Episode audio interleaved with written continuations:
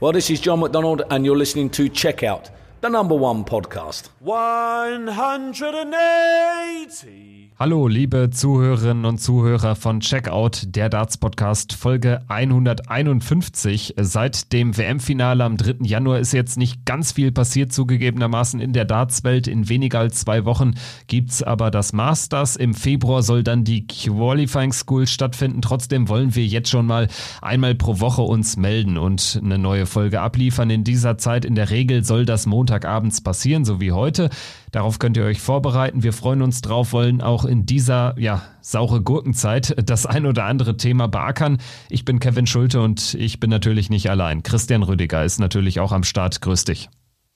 Hallo Kevin, ich grüße dich. Ich hoffe, es geht dir und allen, die zuhören, gut.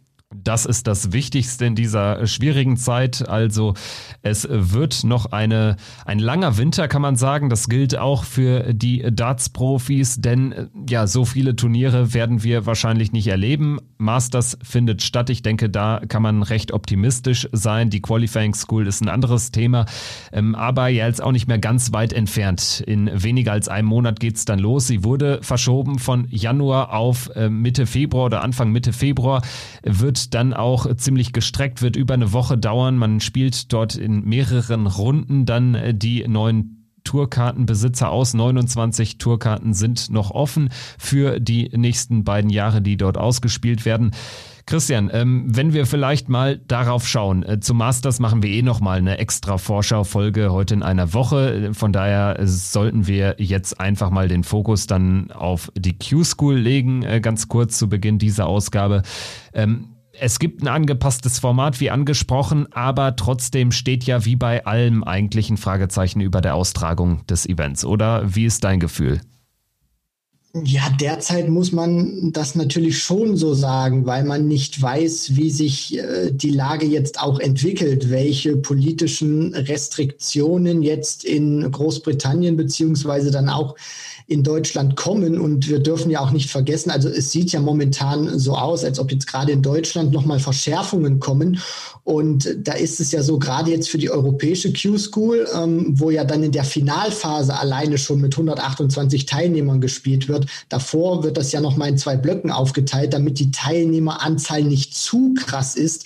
Aber ähm, auch das, was ich schon gelesen habe, für die europäische Q-School haben sich über 200 angemeldet. Bei der UK waren es, glaube ich, sogar noch deutlich mehr gewesen. Also da kommen natürlich jetzt auch wieder Massen von Menschen zusammen und da muss man wirklich schon sagen, ob das äh, von der Politik erlaubt wird, sei wirklich mal dahingestellt. Man hat es jetzt in den Februar verschoben. Es äh, steht Stand jetzt natürlich im Kalender, aber du hast natürlich vollkommen recht, Kevin. Also das kann nächste Woche gerade dann auch, äh, oder diese Woche besser gesagt, wenn man sich dann in Deutschland zusammensetzt, äh, kann das schon wieder gekippt werden. Also ich bin wirklich gespannt und du hast das richtig beschrieben. Diese Q-School, die steht wirklich unter einem sehr, sehr großen Fragezeichen. Ja, heute ist äh, Anmeldeschluss für die Qualifying School. Man konnte sich auch noch ähm, nachträglich, obwohl man sich schon angemeldet hatte, auch natürlich wieder austragen, zumal es ja jetzt auch diverse Änderungen äh, bei den Terminen ähm, was die Termine betrifft, gab. Also das äh, steht generell alles auf wackeligen Füßen. Ich stimme dir zu. Man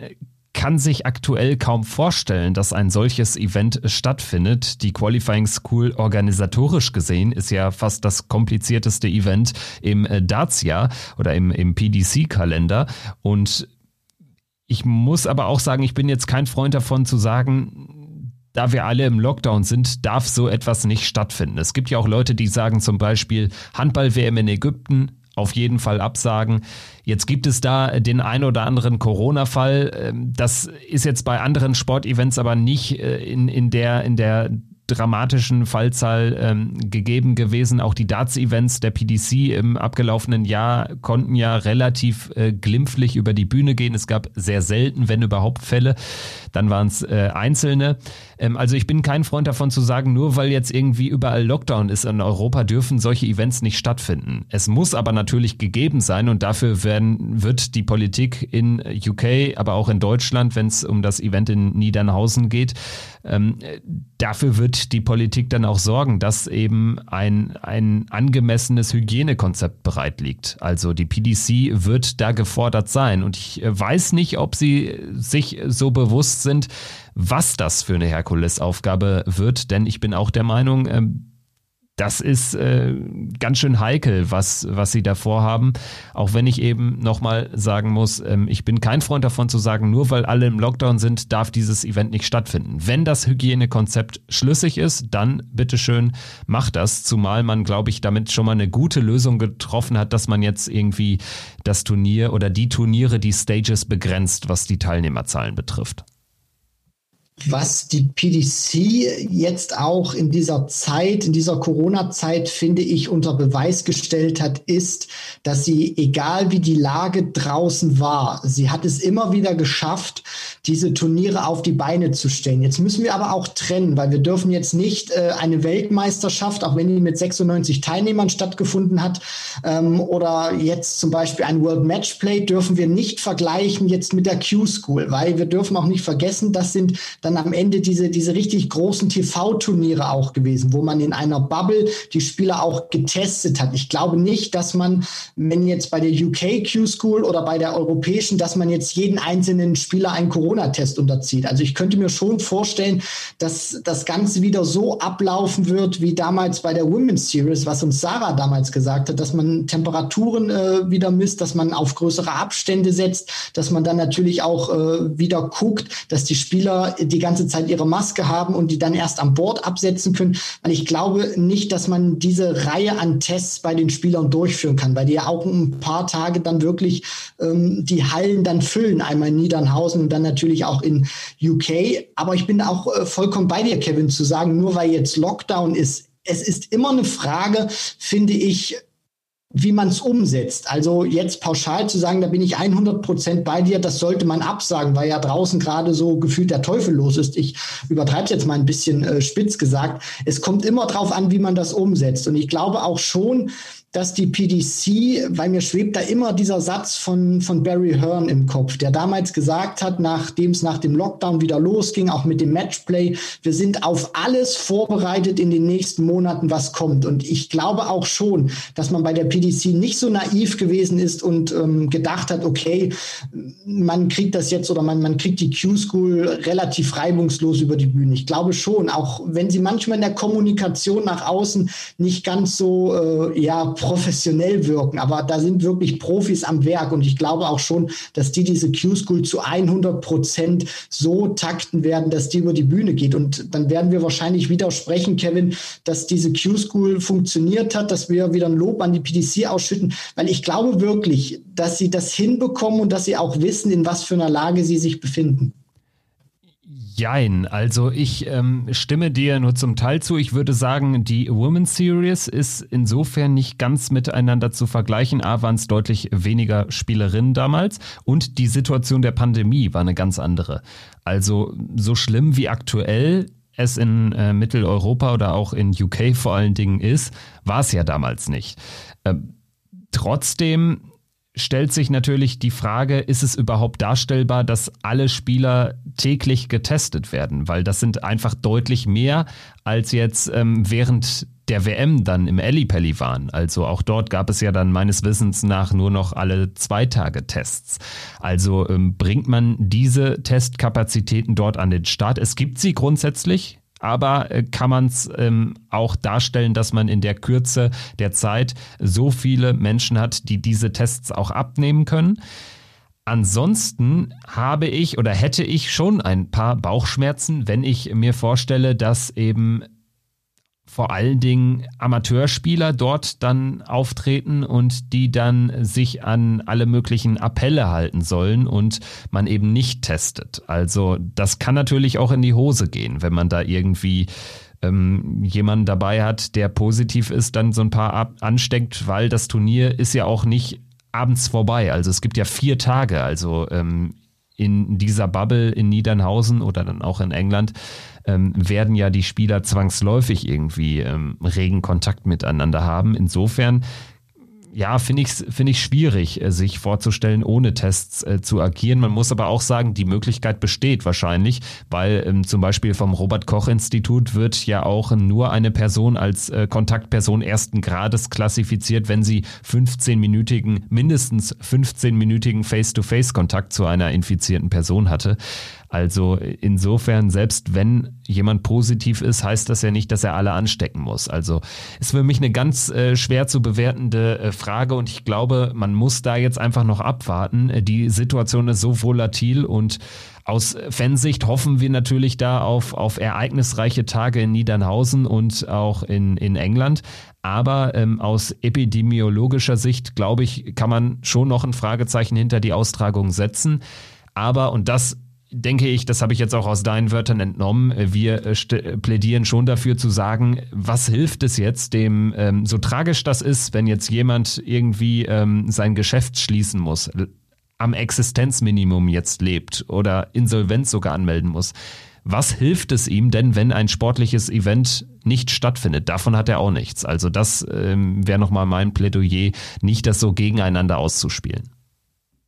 Nein, also das sollte man tunlichst nicht machen. Und äh, ich wage mir da auch wirklich nie äh, eine Prognose oder da auch wirklich äh, Wörter drüber zu verlieren, weil ich bin nicht selbstständig oder ich bin keiner aus der Veranstaltungsbranche oder Gastronom. Ich weiß einfach nicht, wie die Leute sich, sich äh, fühlen, was die teilweise vielleicht sogar für Existenzängste haben, weil ich einfach nicht in so einer Lage bin, in so einer Situation. Deswegen, die Leute, die machen wahrscheinlich gerade wirklich auch schlimme Dinge durch, weil sie ja gefühlt seit einem Jahr nie richtig öffnen konnten. Und wenn dann äh, mit Hygienekonzepten und um jetzt wieder natürlich zum Darts zurückzukommen, ähm, dieses ähm, dieses Event, das hat jetzt natürlich auch andere Sportarten gezeigt. Also nur weil jetzt draußen eine, eine Pandemie los ist, das sollte man jetzt nicht falsch verstehen. Also ich bin auch immer wieder dafür, das hat ja Robert Marianovic damals gesagt, als er ja auch bei uns hier im Podcast dabei war, Kevin, ähm, als es da um diese Zuschauerthematik ging. Ich bin schon dafür, dass man diese Q-School, wenn es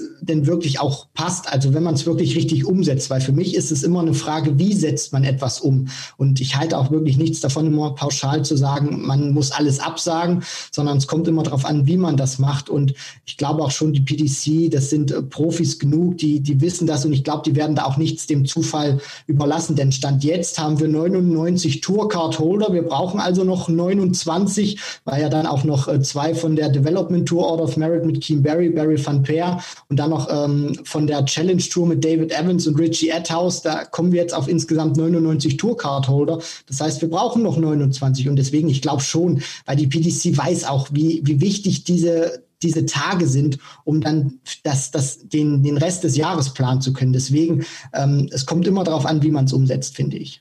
Ja, also die PDC weiß natürlich, dass sie erstmal die Rangliste sozusagen wieder auf 128 Spieler hochbringen muss, um überhaupt normal, halbwegs normal, sofern man von Normalität sprechen kann, in diesen Zeiten in dieses äh, Jahr zu starten. Also das Masters ist eh nicht äh, ranking-relevant, die Premier League auch nicht. Ähm, das kann man noch alles äh, so stattfinden lassen, aber Pro Tour, European Tour, UK Open, das sind Turniere, die im Prinzip vor Austragung einer äh, Q-School nicht stattfinden können und deshalb ist diese Qualifying School im Februar einfach so unfassbar wichtig.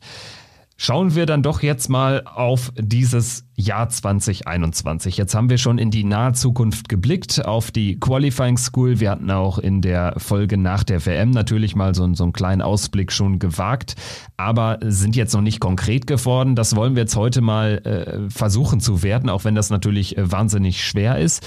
Im Nachgang ähm, oder in einem weiteren äh, Part dieser Folge gegen Ende wollen wir dann euch auch noch ähm, ja ein bisschen mit in die Überlegungen, in unsere Überlegungen reinnehmen, wie es äh, mit diesem Podcast dann in der turnierfreien Zeit weitergeht. Wir hatten ja gesagt, einmal die Woche wollen wir eine Folge machen, aber es gibt ja jetzt auch nicht immer die klassischen Turnierthemen, die es äh, dann zu besprechen gilt, aber wir haben uns da was ausgedacht, also bleibt dran, denn äh, da seid ihr dann auch gefragt. Schauen wir dann jetzt mal auf dieses Jahr. Also wir haben natürlich ähm, das erste ganz, ganz große Ranking-Turnier mit den UK Open letztlich. Die UK Open sollen stattfinden von, äh, vom 5. bis 7. März im äh, Minehead Resort, wie jedes Jahr. Man muss natürlich jetzt auch da wieder ein Fragezeichen hintersetzen. Kann das so stattfinden? Also wenn überhaupt dann natürlich ohne Zuschauer. Ich denke, so viel kann man schon sagen. Ansonsten steht das World Matchplay im Juli oder ist terminiert, 17. bis 25. Und darüber hinaus eben nur die World Series Events, die aus dem vergangenen Jahr prophylaktisch in 2021 geschoben wurden. Aber auch da ähm, wage ich mal zu behaupten, dass das äh, vielleicht schwierig wird, wenngleich natürlich gerade die Events in Übersee, in Australien, Neuseeland, dort gibt es ja quasi keine Fälle mehr. Ähm, das kann man vielleicht irgendwie bewerkstelligen, sofern man denn bis dahin wieder reisen kann. Christian, ähm, was sind so für dich die, die großen offenen Fragen ähm, abseits der Q-School, abseits ähm, Premier League Austragungen etc. pp., was wir jetzt schon heute und in den vergangenen Folgen besprochen haben? Ja, was mich natürlich erstmal grundlegend interessiert, Kevin, ist, wie die PDC dieses Jahr tatsächlich strukturieren will. Wir sehen das ja auch schon anhand des Tour-Kalenders. Da ist noch nicht wirklich wahnsinnig viel drin. Du hast das ja auch schon äh, gerade gesagt, was bislang alles äh, aufgefüllt wurde. Und äh, wir haben ja das, bislang auch so gehört. Matt Porter, als er die Premier League oder neun von zehn Premier League-Teilnehmern angekündigt hat, dass man schon interessiert ist. Also das habe ich schon rausgehört bei der PDC, dass man so eine Jahreshälfte, wie man sie jetzt von ja also nach, nach dem Lockdown hatte, praktisch, als man dann mit dem World Matchplay wieder in die TV-Turniere gestartet ist, dass man so eine Phase nicht nochmal haben möchte, so ein halbes Jahr, wo man behind closed doors spielt. Also man ist wirklich schon dran, drauf und dran, dass man mit Zuschauern spielt. Und da frage ich mich natürlich auch, wie sehen die Pläne aus? Gibt es da vielleicht eine Art Stufenplan, um die Fans wieder zurückzubringen, dass man das vielleicht wie in Amerika macht? Gut, da muss man auch sagen, die gehen ein bisschen anders um mit der Pandemie. Wenn ich mir da die NFL Playoffs angeguckt habe, also was da teilweise in den Stadien schon wieder für eine Auslastung war, das war ja gefühlt schon wieder beängstigend voll. Also wie geht man da jetzt natürlich auch mit, mit so einer Hallensportart um? Äh, was passiert vielleicht auch mit den Spielern? Also müssen sich die Spieler vielleicht impfen lassen? Gibt es für die quasi eine Impfpflicht oder lässt man nur geimpfte, ähm, ja, erstmal Menschen wieder in die Hallen, dass man zumindest wieder ein Stück weit Stimmung hat? Das sind für mich wirklich so die großen Fragen. Und vor allem auch, ähm, wie geht man jetzt mit, mit den UK Open um, Kevin? Das war ja auch immer das Turnier, wo du dich aus dem Pub heraus, gerade bei den Rileys Qualifier Feiern äh, reinspielen konntest. Jetzt muss man natürlich sagen, äh, Pubs sind nicht auf, gerade auch in England. Wie geht man mit, mit so einer Situation um? Macht man vielleicht irgendwie so einen, so einen Präsenzmonat, wo man in einer großen Halle einfach die Amateure zusammenkommen lässt? Also das sind für mich so die, die großen Fragen. Wie geht man mit, den, mit der Zuschauerthematik um und wie organisiert man die UK Open? Also sehr wahrscheinlich ähm, wird man noch sehr lange auf Zuschauer verzichten müssen. Es gehört aber natürlich auch zu weit dazu, dass ähm, wir abseits der Premier League eigentlich in der ersten Jahreshälfte kaum große Turniere haben, die vor Zuschauern stattfinden. Also wenn sind es ja eigentlich nur die UK Open. Die Premier League wird sicherlich nochmal gesondert betrachtet. Ich kann mir dort auch vorstellen, dass man das noch weiter nach hinten verschiebt, weil, wie auch schon in der vergangenen Folge erwähnt, ich kann mir schwer vorstellen, dass die PDC diese Cash Cow irgendwie ähm, ohne Zuschauer nochmal über die Bühne bringt. Ich glaube, das würde auch ein äh, zu tiefes Loch in die Kassen reißen, auch wenn man natürlich, es gibt dann immer auch so die positiven Meldungen, dass zum Beispiel das äh, Agreement Agreement mit ITV jetzt verlängert wurde. Es kam heute, ähm, wir nehmen auf am Montag, den 18. Januar, das kam heute ähm, auf die Meldung. Also es sind natürlich gute Nachrichten, aber äh, mittelfristig gesehen braucht die PDC auch wieder Zuschauereinnahmen, gerade aus diesen großen Hallen. Und wenn man sie nur ein bisschen füllen kann, zu einem äh, gewissen Zeitpunkt, wenn die Impf Impfquote irgendwie ähm, gepaart mit äh, generell einer besseren äh, Pandemiesituation zum Beispiel im Sommer das hergibt, dann kann ich mir auch vorstellen, dass man da nochmal was dran dreht. Man hat auch im Sommer durchaus immer ja noch so ein paar Blöcke, wo man solche Events ähm, setzen kann. Und wenn man dann vielleicht mit Doppelspieltagen arbeitet, wenn man also nicht irgendwie an 16 verschiedenen Orten spielt, sondern nur an acht, das wäre auch eine, eine Idee. Ich glaube, da muss man kreativ werden. Ich äh, gehe, stand jetzt davon aus, dass die Premier League ähm, ja erst so Richtung Sommer dann wirklich stattfindet. Erst dann, wenn man zumindest teilweise Zuschauer reinlassen kann. Ähm, schauen wir dann doch jetzt mal noch ein bisschen weiter voraus. Und zwar sind wir auch so, so Ranking-Freaks, wir sind äh, Statistik-Freaks und dafür sind wir, glaube ich, auch im Dartsport ganz gut aufgehoben. Ähm, jetzt haben wir uns mal das WM-Race für die nächste Weltmeisterschaft nach dem Motto nach der WM ist vor der WM angeschaut. Und ähm, ja, da gibt's ein paar Sachen, die auffallen. Wir hatten ja auch schon nach dem Triumph von Gervin Price, nach dem Weltmeistertitel, hatten wir schon gesagt, im Prinzip kann der Iceman äh, jetzt fast machen, was er will. So schnell wird er nicht von Platz 1 zu verdrängen sein. Im Prinzip kann man jetzt schon sagen, er geht als die Nummer 1 in die nächste WM. Michael van Gerven ist mehr als 300.000 Pfund zurück. Peter Wright ist sogar noch dazwischen platziert auf der 2. Gary Anderson würde Stand jetzt als Nummer 4 in die nächste WM gehen. Und was auch auffällt, ja, ein Rob Cross stürzt gewaltig ab auf Rang 25, stand jetzt sogar hinter Gabriel Clemens, der auf 24 springen würde. Was sind so die größten Auffälligkeiten im WM-Race für die nächste WM, wenn wir da mal so ein bisschen in die Glaskugel schauen? Ja, also du hast es ja auch gerade schon beschrieben, Kevin. Die große Frage, die sich natürlich auch, äh, sage ich mal, für mich stellt, ist, was wird tatsächlich mit Rob Cross werden? Du hast das angesprochen. Der ist stand jetzt natürlich noch einer aus den Top 10, ist momentan die vier, hat sich dadurch natürlich auch für die Premier League äh, qualifiziert noch.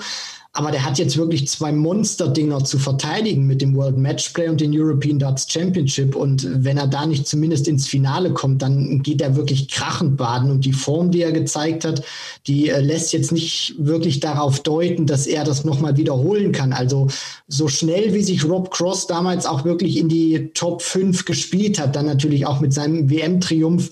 Äh, man merkt jetzt auch langsam, er hat das alles aufgebraucht. Die WM, dieser WM-Sieg, der ist natürlich schon lange raus. Und jetzt geht es auch an die zwei großen Dinger, die diesen, dieses Fiasko damals bei der WM noch verhindert haben.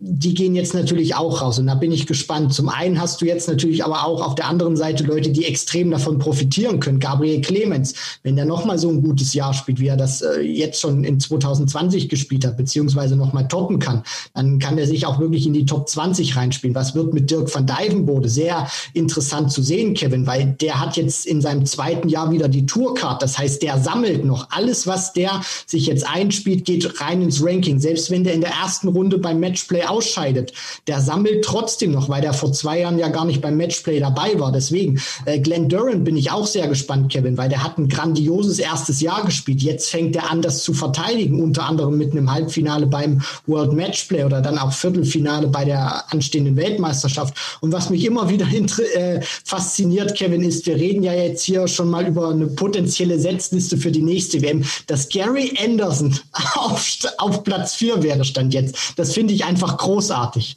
Ja, definitiv. Also daran kann man mal wieder ablesen, welche Wertigkeit die WM, welche vielleicht auch zu hohe Wertigkeit die WM in so einem Ranking ja ähm, einnimmt. Gary Anderson stand jetzt die vier, Dimitri Vandenberg die fünf, äh, Wade, De Sousa, Espinel, so heißen dann die, die äh, nächsten Spieler. Michael Smith äh, stürzt auch ein bisschen ab auf die zehn. Allerdings muss man auch sagen, für Michael Smith ähm, besteht jetzt auch in den nächsten beiden Jahren die Chance, einfach durch zwei gute Weltmeisterschaften wieder einiges aufzuholen, denn da ist er zuletzt zweimal in Folge in der zweiten Runde rausgegangen.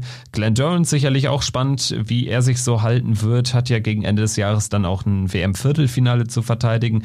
Dirk van Dijvenbode finde ich ziemlich spannend, genauso eben wie Devin Peterson, der auch sich ähm, jetzt richtig nach vorne gespielt hat, ja schon, ist zum ersten Mal in die Top 32 gekommen vor der WM und ähm, springt jetzt oder klettert weiter nach oben, stand jetzt. Und über einen müssen wir auch noch sprechen. Adrian Lewis. Stand jetzt ist er so gerade noch gesetzt. Die Nummer 30 wäre er. Stand heute ähm, in der Setzliste für die nächste WM und vor allen Dingen fällt er danach noch weiter raus, wenn er nicht ansatzweise jetzt ein paar Ergebnisse liefert. Also das ähm, sieht sehr, sehr düster aus. Für Adrian Lewis wird das ein ganz, ganz wichtiges Jahr, zumal er eben die Pro-Tour-Ergebnisse auch braucht, um sich überhaupt für die Turniere zu qualifizieren, denn von den Top 16 ist er spätestens seit eben dieser schlechten WM 2021 meilenweit entfernt.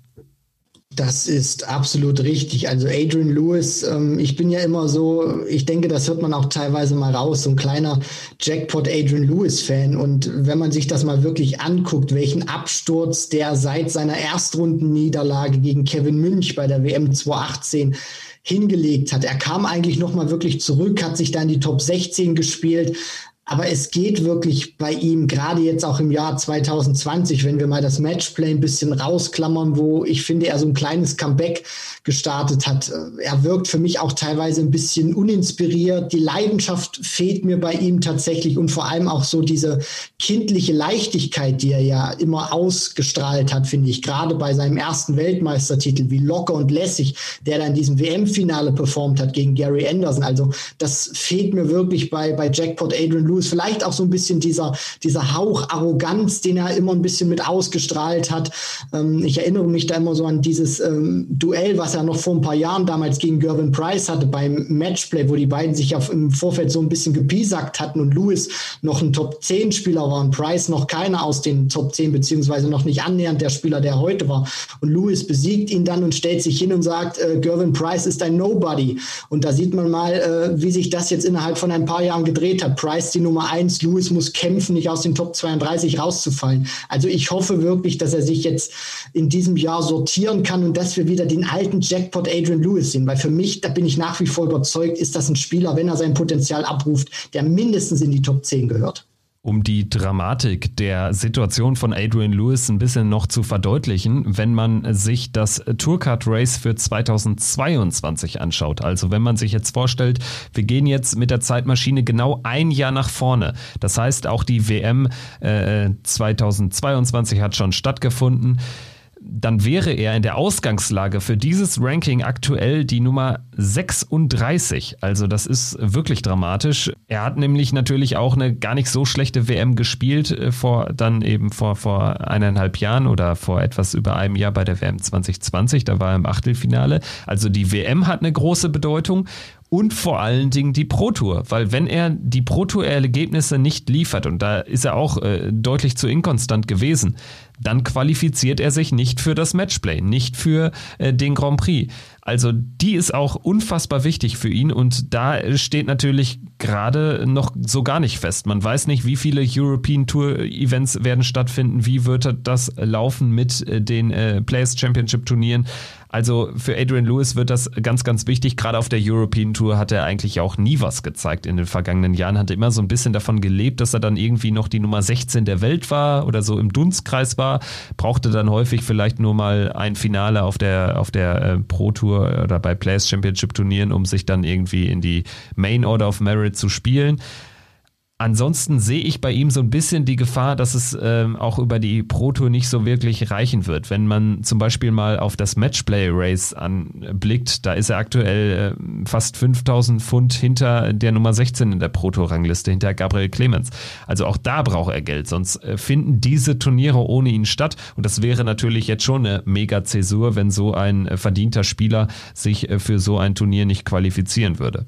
Ähm, dann vielleicht auch noch ein weiterer Spieler, der ähm, aufpassen muss, äh, da würde ich äh, Daryl Gurney nennen. Also auch da zeigt äh, das Ranking eine klare Sprache, geht so ein bisschen abwärts. Er hat jetzt sehr wichtiges äh, Turnier bei der WM gespielt mit dem Viertelfinale. Also das hat ihm, also diese 50.000 Pfund, die haben ihm sehr gut getan. Ansonsten wäre es noch weiter abgegangen. Matchplay-Qualifikation sollte ihm gelingen. Grand Prix sollte auch drin sein. Es könnte dann allerdings ähm, ja, sogar schon Richtung Grand Prix ein bisschen schwieriger werden. Er hat beim Matchplay ähm, ein Halbfinale zu verteidigen und ähm, man sieht die Dramatik auch dort. Stand jetzt wäre er nur die 19 im WM-Race. Also auch Daryl Gurney ist sicherlich ein Spieler, von dem man sich, äh, was die ganz vorderen Platzierungen äh, betrifft, erstmal verabschieden muss, sollte er kein Turnier gewinnen. Du sprichst es natürlich auch an und wir dürfen auch nicht vergessen, weil wir ja auch schon über Adrian Lewis gesprochen haben oder jetzt auch über Super Chin Daryl Gurney. Das sind natürlich dann auch so Leute, die befinden sich in einer ähm, ja, Weltranglistenposition, wo dann natürlich auch, wenn du so ein Halbfinale nicht verteidigen kannst, dann ist das Geld relativ schnell flutsch. Also wenn ich mir zum Beispiel angucke, Gervin Price, der hat fast 300.000 Pfund Vorsprung auf Michael van Gerven. Das heißt, wenn der jetzt zum Beispiel ein Halbfinale verteidigen muss und scheidet jetzt mal in der ersten oder zweiten Runde aus, dann äh, verliert er mal so rund 40, 50.000. Das ist aber noch nicht die Welt. Und äh, je weiter wir dann natürlich runtergehen in den Rankings, umso mehr sammelt sich dann natürlich auch das Preisgeld. Und das, deswegen sind natürlich auch für solche Spieler wie ein Daryl Gurney oder ein Adrian Lewis von enormer Bedeutung. Also wenn ich zum Beispiel mal äh, jetzt zu Super Chin Daryl Gurney dann natürlich auch ähm, gehe, der hat momentan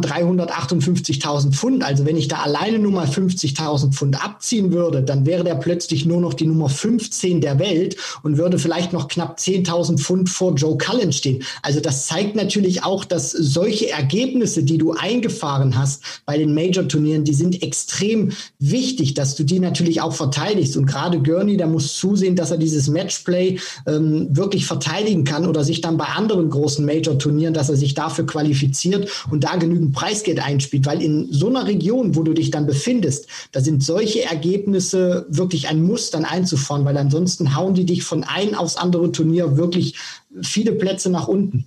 Wenn wir jetzt sowieso schon die äh, Zeitmaschine angeschoben haben, dann lohnt sich natürlich auch ein Blick auf die, auf die deutschen Starter und auf äh, deren Ausgangslagen. Ähm, da haben wir natürlich jetzt eh nur drei Tourkarteninhaber, weil wir nicht wissen, wer sich oder ob sich jemand ähm, aus Darts Deutschland bei der Qualifying School durchsetzen wird. Aber dann startet man ja eh ähm, im Ranking bei Null. Das heißt eigentlich, äh, Steffen Siebmann können wir auch vernachlässigen, hat wenig gespielt, wenig Partien gewonnen.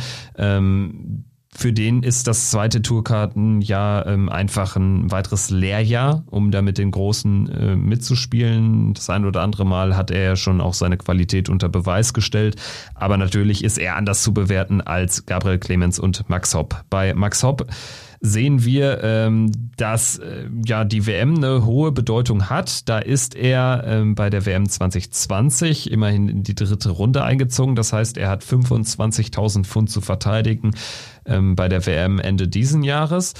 Und er ist wirklich jetzt noch ein bisschen weg von der Top 32. Also er ist da echt äh, abgerutscht, ähm, hat ja jetzt auch im abgelaufenen Jahr nicht so viel Geld eingespielt. Ähm, ihm fehlen bis äh, zur Nummer 32 in der ähm, im WM-Race äh, 33.000 Pfund. Also da kann man schon mal dran ablesen. Er braucht ein sehr gutes Jahr, um wieder in die Top 32 innerhalb des Jahres 2021 zu kommen. Bei Gabriel Clemens sieht das richtig gut aus. Der hat gar nicht so mega viel zu verteidigen. Stand jetzt wäre er die 24 nur noch 1500 Pfund hinter Menzo Suljovic. Und wenn wir dann weiterschauen, ähm, geht er sogar als Nummer 22 in ähm, ja, in das Jahr äh, 2022. Also sehr viele Zahlen, wahrscheinlich auch ein bisschen zu viele, aber wir werden äh, das Ganze auch einfach nochmal in, in unseren sozialen Medien posten. Die Top 32 Ausgangslage für die WM und die Top 32 Ausgangslage für das Tourcard Race 22. Und ähm, ja, also Clemens Hopp sieht man, was ist so von den drei Jungs zu erwarten und was ähm, ja, sollten sich die vielleicht auch persönlich vornehmen für dieses Jahr. Ja, also ich fange mal mit dem, mit den Dritten im Bunde an, mit Steffen Siebmann. Von Steffen erwarte ich ehrlich gesagt nicht wirklich viel. Also wenn der sich jetzt tatsächlich irgendwie für ein Major-Turnier abseits der UK Open qualifizieren sollte, dann wäre das für mich äh, ein herausragendes Ergebnis und ich glaube für ihn auch. Und deswegen, also ich glaube jetzt nicht, dass wir ihn irgendwie beim Matchplay sehen werden oder beim Grand Prix, sondern dass er wirklich den Fokus drauf legen wird, diese ganzen Proto-Events zu spielen, wenn sie dann stattfinden werden, die European Tour, da muss man natürlich auch gucken. Und dann kommen wir natürlich zu den anderen beiden, zu Max und zu Gabriel. Gabriel hat finde ich auch noch den Vorteil, dass er ein relativ oder ein sehr gutes Jahr 2020 gespielt hat und er dieses Jahr ja erst im Jahr 2022 verteidigen muss. Also im übernächsten Jahr muss Gabriel Clemens das verteidigen, was er jetzt in der abgelaufenen Saison gespielt hat. Deswegen kann er da auch relativ ähm, ja ohne Druck eigentlich rangehen, ohne Druck in Anführungszeichen, weil er natürlich auch weiß, das ist eine Riesenchance. Wenn ich jetzt nochmal so ein Jahr spiele, wie ich das gemacht habe, dann äh, katapultiert mich das natürlich nochmal weiter nach Form in den Rankings und ich glaube, der ist jetzt auch gefestigt. Der weiß, wie gut er ist. Der hat auch sehr viel Selbstvertrauen getankt. Deswegen ähm, würde ich schon sagen, wenn wir ihn jetzt bei großen Turnieren jetzt nicht in dieser Regelmäßigkeit sehen, wie wir es in 2020 ähm, getan haben, dann wäre das schon eine Enttäuschung. Und ich glaube auch für ihn, weil er will sich weiter gesund entwickeln. Und da gehört es natürlich auch dazu, sich bei den großen Major-Turnieren weiterhin zu etablieren, zu qualifizieren und dann natürlich auch wieder die Großen zu ärgern. Und bei Max, habe ich ehrlich gesagt auch äh, tatsächlich gute, ähm, einen guten Ausblick, Kevin, weil ich so immer das Gefühl habe, wenn Max gerade ein relativ schlechtes Jahr gespielt hat, was das Jahr 2020 für ihn war, gerade diese Anfangshälfte noch vor dem Lockdown, wo er wirklich gar nichts ging, dann schafft er es irgendwie immer, sich zu befreien aus dieser misslichen Lage. Und die Form hat ja auch, finde ich, zuletzt wieder gestimmt. Die Ergebnisse waren wieder besser. Also ich glaube schon, dass Max auch an diese Form zumindest, die er jetzt äh, bei der WM gehabt hat, was er da auch äh, spielerisch gespielt hat von der Qualität her, dass er daran anknüpfen wird und ein deutlich besseres Jahr spielen wird, als wir das 2020 gesehen haben. Schauen wir dann jetzt mal auf äh, die äh, Top-Spieler in den Rankings, auf vielleicht die Ausgangslage für in zwölf Monaten. Wie sieht's da Stand jetzt aus? Auf wen können wir uns da in den Top Ten einstellen? Und da muss man erstmal konstatieren, Gervin Price ist wirklich fast nicht zu verdrängen, selbst bei der nächsten WM.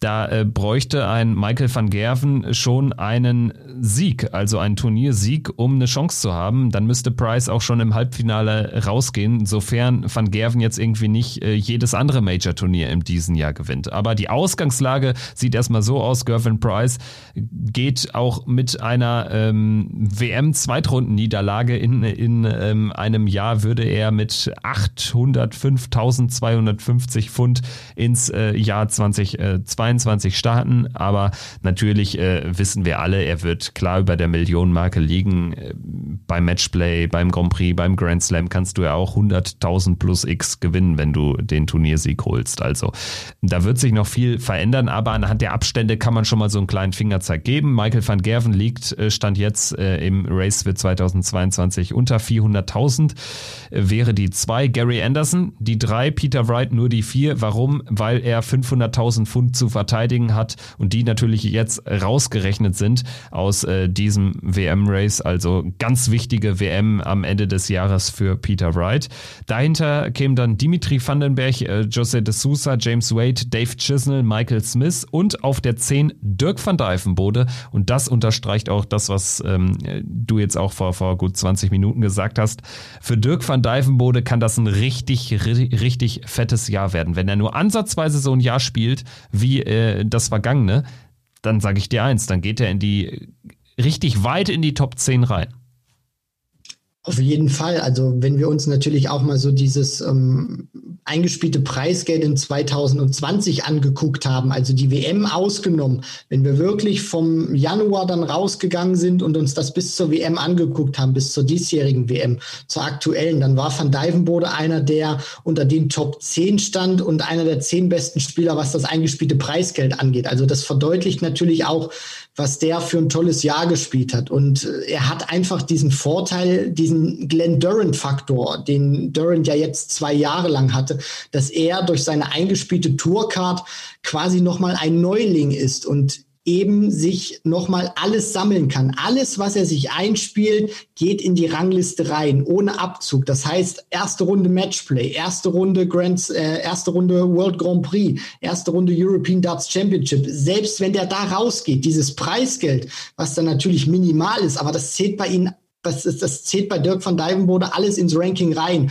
Und ich glaube jetzt auch nicht, dass er so ein Absturzjahr hinlegen wird, sondern der wirkt für mich gefestigt. Der weiß mittlerweile auch, wie gut er ist. Das strahlt er auch aus. Und ähm, ich glaube, wir können uns da auch darauf einstellen, dass das einer werden wird. Wenn er wirklich nochmal, da bin ich bei dir, ansatzweise so ein Jahr spielt, dann wird er sich auch in die Top 10 spielen, meiner Meinung nach. Ansonsten, wer so ein bisschen gefährdet ist, rauszufallen, ist Nathan Espinel. Jetzt nach einem frühen WM aus hat er auch Ende des nächsten Jahres dann ähm, ein WM-Halbfinale zu verteidigen und er muss eben jetzt relativ früh in diesem Jahr, sofern äh, das Turnier stattfindet, äh, seinen ersten Major-Triumph bei den UK Open verteidigen. Auch das darf man nicht vergessen.